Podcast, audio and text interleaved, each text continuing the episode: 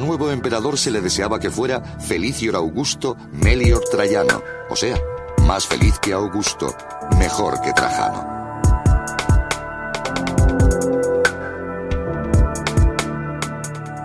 Su sobrino nieto y heredero, Adriano, de raíces béticas y quizá nacido en Itálica como él, realizó una gran obra de ampliación en su ciudad natal, que se convirtió en un homenaje al emperador muerto y divinizado.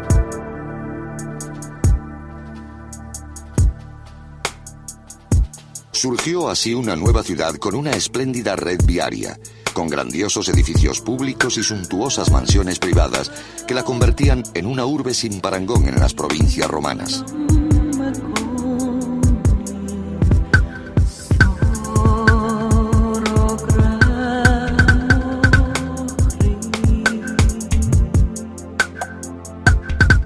Mayor de estos edificios, y el primero que sorprende al actual visitante, es el anfiteatro.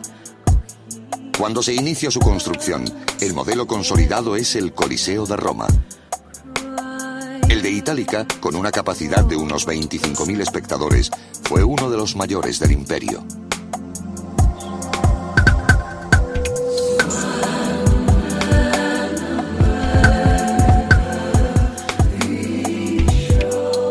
La arena tenían lugar las luchas entre gladiadores o los espectáculos con fieras, como cacerías o ejecuciones en las que el condenado era devorado. El anfiteatro estaba fuera de las murallas y una vez sobrepasadas se llegaba a un gran edificio que ocupa una parcela de 4.000 metros. Chicos, dejar de perseguir a los romanos.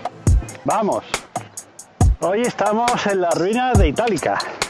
¿Qué? Estoy hablando para el siglo XXI es hoy. ¿Qué dices? ¿A ti te gusta el siglo XXI es hoy? A mí no. ¿No te gusta?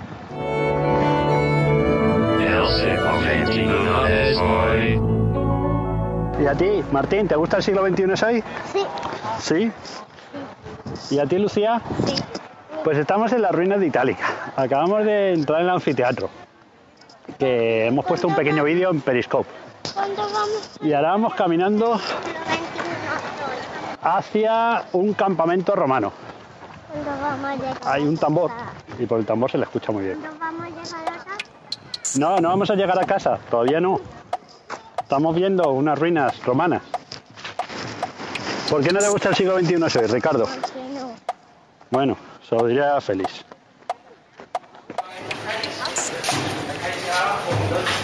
Esto es una galería.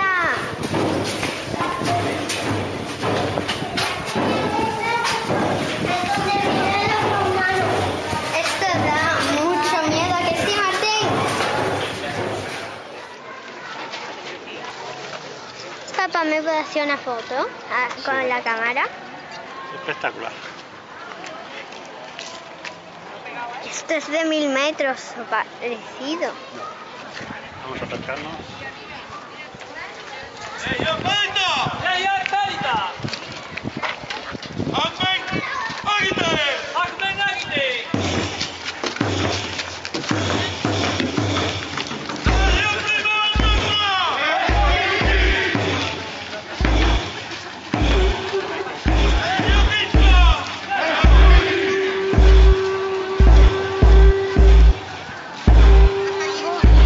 El Colegio de la Exedra, como se conoce, sería una especie de asociación en la que se reunían hombres de la misma profesión o que rendían culto a una divinidad.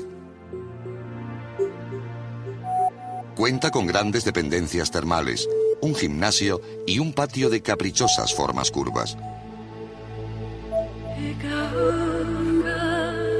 Las mansiones italicenses excavadas están contiguas entre sí y todas conservan importantes mosaicos.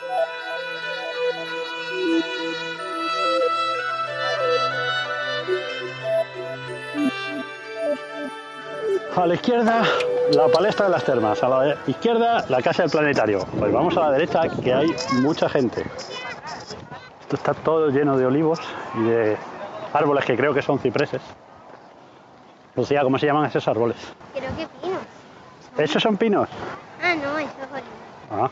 Digo, Estamos llegando al campamento romano, que es una estimulación con tiendas de campaña. agua para el niño. hay una especie de pequeña catapulta. Miguel, Miguel, ven. Quiero una foto con un cuchillo. Por favor, Vamos a hacer una foto con el soldado. por favor. ¿Qué? A ver, esperaros que os toque. Mira. Vamos, subid. De- Hola. Decir hola, chicos. Ricardo, Martín. Está muy chulo esto.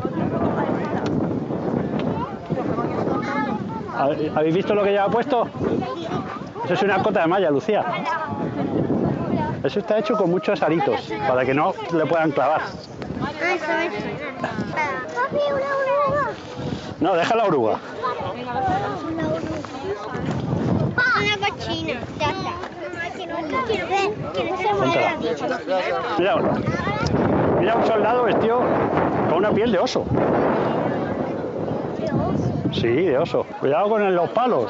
¿Habéis visto los palos, Marco? No, ustedes, o sea, esperando en la fila. Están en la fila. No, que va. Ah, ¿no? Ah, bueno. Aquí cada uno Ah, es que nos dijeron que sí para... ¿Os queréis hacer una foto?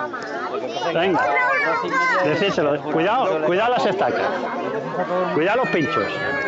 Eres soldados. Esto parece un lago. Este es el campamento romano. Los habitantes de Itálica eran conscientes de gozar de un prestigio mayor que la mayoría de las ciudades provinciales. Gracias a su creciente influencia en Roma, la aristocracia bética había conseguido situar en la corte a uno de los suyos. Gracias a ello, durante los últimos años de verdadero esplendor del imperio, Itálica pudo considerarse la más privilegiada de las colonias de Roma.